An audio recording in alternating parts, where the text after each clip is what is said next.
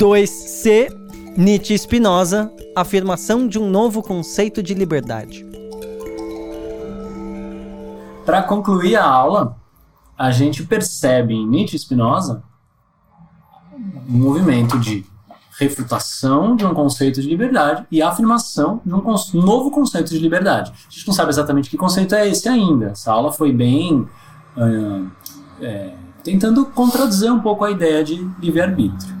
E a conclusão que a gente chega nisso é: enquanto se pensar a liberdade como extrapolação do campo da vida, a gente vai estar tá ignorando o principal.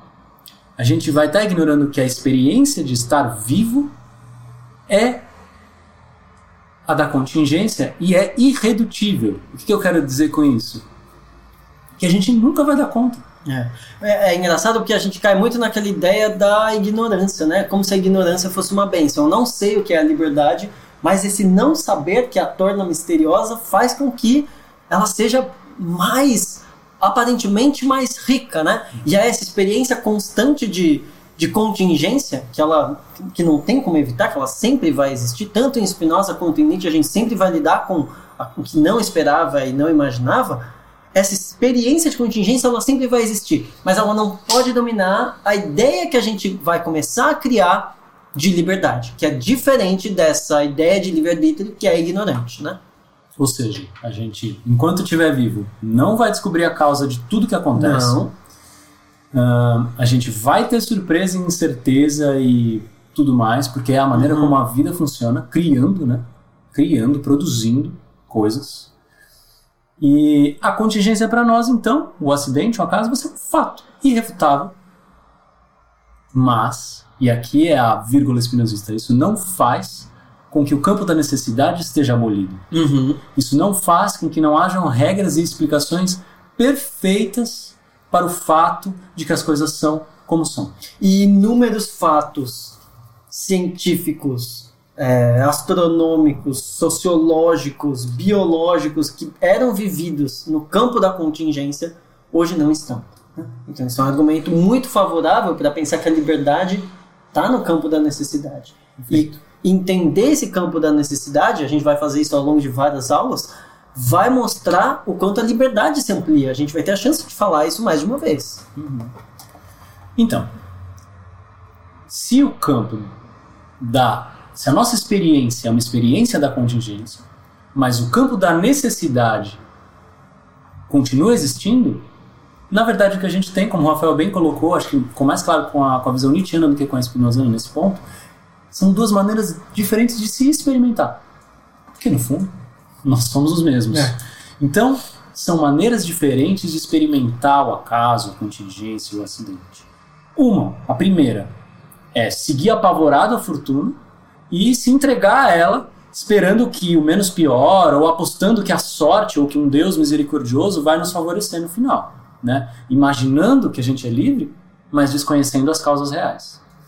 Né? Esse, esse fechamento lembra muito os aforismos do Schopenhauer, né? que é quanto menor for o mundo, mais você vai conseguir controlar ele mas esse mundo vai ser muito pequeno também, né? Não vai ter muita graça, não vai, não vai ser um mundo no qual a gente vai se orgulhar e, e, e ter essa vontade de continuar vivendo e experimentando, né? É. Eu não sou enganado, mas eu não vivo também. Exato, exato. né? Enquanto o campo da experiência for amplo, a gente vai tomar esses escorregões. O que nos leva ao segundo modo, e muito mais interessante, que é afirmar que nós somos essa finitude uhum. em um determinado... Modos, né? É, um, um modo. Ou seja, nós somos um modo finito, nós somos isso. Eu, uh, a gente já começa a responder aquela pergunta que eu falei que ia ser interessante. Bom, então o que, que a gente é? Se, a, se liberdade é ser o que se é, o que, que a gente é? A gente precisa começar a pensar nisso. E a primeira coisa que a gente pode dizer, refutando o livre-arbítrio, é, é: nós somos essa finitude. Estar vivo é lutar para descobrir o que está dentro das, dessas capacidades. O que, que é isso aí? Né? é, pens, é, é, é encarar o pensamento como tentativa de descoberta, como algo que se faz com dureza, mas que tem alguma coisa, né, que consegue alguma coisa, que consegue se apropriar disso que está acontecendo, né? Nesse ponto me parece a distinção radical entre Nietzsche e Schopenhauer, né? Enquanto os conselhos schopenhauerianos são de uma de um fechamento, né? Que, que parte muito dessa. Schopenhauer não, não, não, é transcendente nesse ponto, mas levam muito a esse campo da, do ressentido. Uh, a alternativa Nietzscheana é uma alternativa de, de, de busca, né? De, de, de sair, de enfrentamento, que é o que ele vai definir como o homem nobre. Né? Que é a maneira de. É a maneira que se tem para se para fazer com que a existência valha a pena a possibilidade de se criar dentro, né, sem apelar para nenhum, uh, ah, para nenhum conceito metafísico. Né? E aqui uma novidade: vai ser difícil, vai ser assustador, vai ter problemas. Né?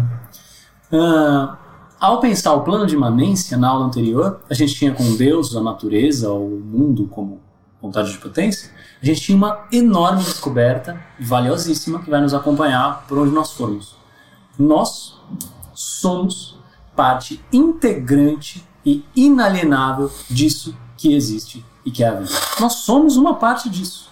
Nós somos uma. Essa é a grande, a, o grande ganho de um plano de imanência. A gente está nele. Não dá para separar homem e mundo. Né? Não é dá para separar coisa, tá homem tá e mundo. Não dá para. É, não, basicamente nós somos tudo isso que aí está também. Uhum. Com especificações, como veremos ao desenvolver o pensamento. Mas agora, com um novo conceito de liberdade, que vai ficando cada vez mais claro também ao longo das próximas aulas, a gente vai poder ir além disso, que é, além de ser parte integrante e inalienável do que existe, a gente tem alguma parte nessa existência. A gente tem alguma parte. Né? A gente é parte da fatalidade, né?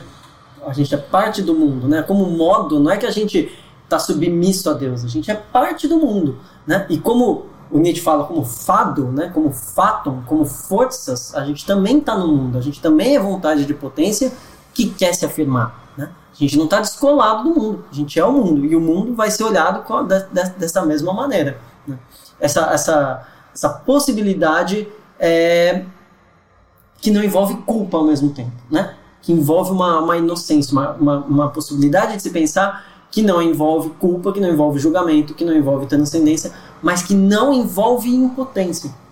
Porque é o que a gente costuma pensar, está tudo determinado, o que, que, eu vou fazer, o que, que, eu posso fazer.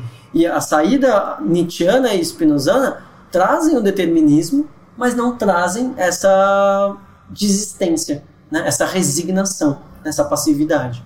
Perfeito.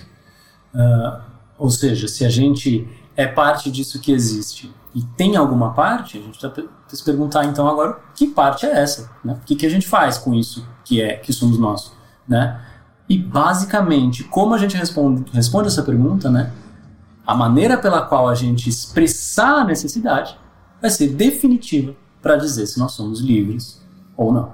Uhum. Vai, no, nós que somos modos, vai existir ausência de liberdade, vai existir servidão, sempre. Mas respondendo bem a essas questões, nós conseguimos expressar determinada necessidade e então nos aproximar da liberdade, né? Essa imanência, ela foi usada nessa aula para falar da questão da liberdade, né? E a gente falou, quanto mais imanência, melhor. Né? Dá para a gente pensar que essa liberdade, ela também se compõe com a imanência, e ela vai encontrar o outro, no sentido de quanto mais liberdade, melhor. Porque a gente tem essa ideia de livre-arbítrio de que uh, a minha liberdade vai até onde começa a liberdade do outro, né? E a gente pensa sempre por substâncias, né? Minha substância, substância Rafael, substância né, pessoa que está ali do outro lado. Não, não. A minha liberdade aumenta com a liberdade do outro, porque ela é a capacidade de se compor. Uhum. E o que a gente vai ver ao longo das aulas é esses milhares de conceitos se compondo uns com os outros para trazer uma potência maior de vida. Né? Então a gente falou de imanência, falou de liberdade, a gente vai cada vez compor com os próximos conceitos que a gente vai trazer dos fundamentos de, de Nietzsche Spinoza para criar algo cada vez maior. Né? Essa composição é muito bonita. Então a gente seguirá na, na, na semana que vem com um tema muito próximo, que é o tema do finalismo. Gente, uhum. e, e, essa linha está sendo cuidadosamente traçada de um plano de transcendência, se, se expressa num conceito de livre-arbítrio Aham. que se aplica numa ideia de finalidade. É isso que a gente vai ver na semana que vem. Eu, eu acho que vai ser uma excelente introdução.